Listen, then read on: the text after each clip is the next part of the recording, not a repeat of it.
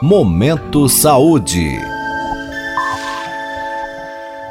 Minuto Saúde Mental, com o professor João Paulo Machado de Souza, do Departamento de Neurociências e Ciências do Comportamento da Faculdade de Medicina da USP em Ribeirão Preto.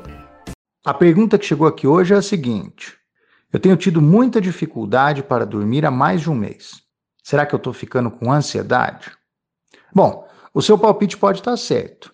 Mas há várias outras coisas que podem estar atrapalhando seu sono e que devem ser consideradas antes de qualquer diagnóstico psiquiátrico.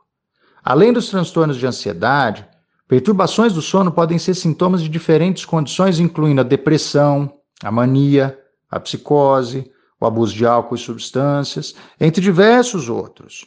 Mas elas também podem estar relacionadas com outras causas que têm pouco ou nada a ver com transtornos mentais.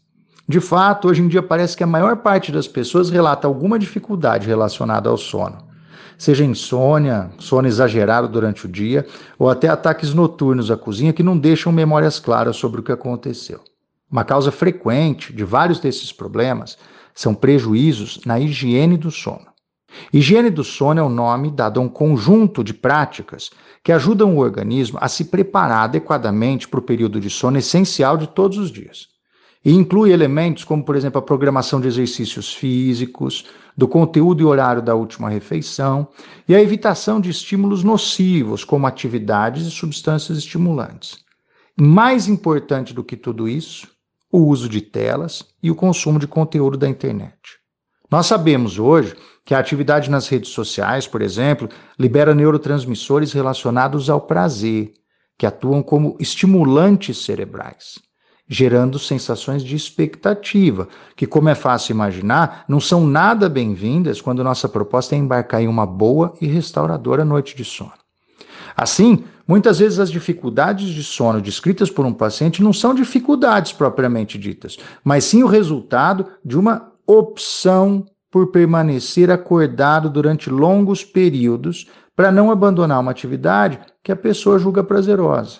Ainda fora do campo da psiquiatria, Existem certos medicamentos e quadros relacionados à dor e ao funcionamento das vias aéreas que podem prejudicar o sono, como a apneia do sono, que muitos conhecem hoje, por exemplo. Mas isso é assunto para outra conversa. Portanto, e para terminar, pode ser importante que você procure um profissional se tiver com problemas para ter uma noite de sono restauradora. Mas é crucial que você assuma a responsabilidade, observe seus próprios hábitos e altere aqueles que acredita que podem estar atrapalhando antes de pensar que está sofrendo de um problema de saúde propriamente dito. Boa saúde mental. Até a nossa próxima edição. Você pode participar deste boletim enviando suas dúvidas ou sugestões para o e-mail ouvinte@usp.br. Minuto Saúde Mental. Apresentação: Professor João Paulo Machado de Souza. Produção: Professores João Paulo e Jaime Alac.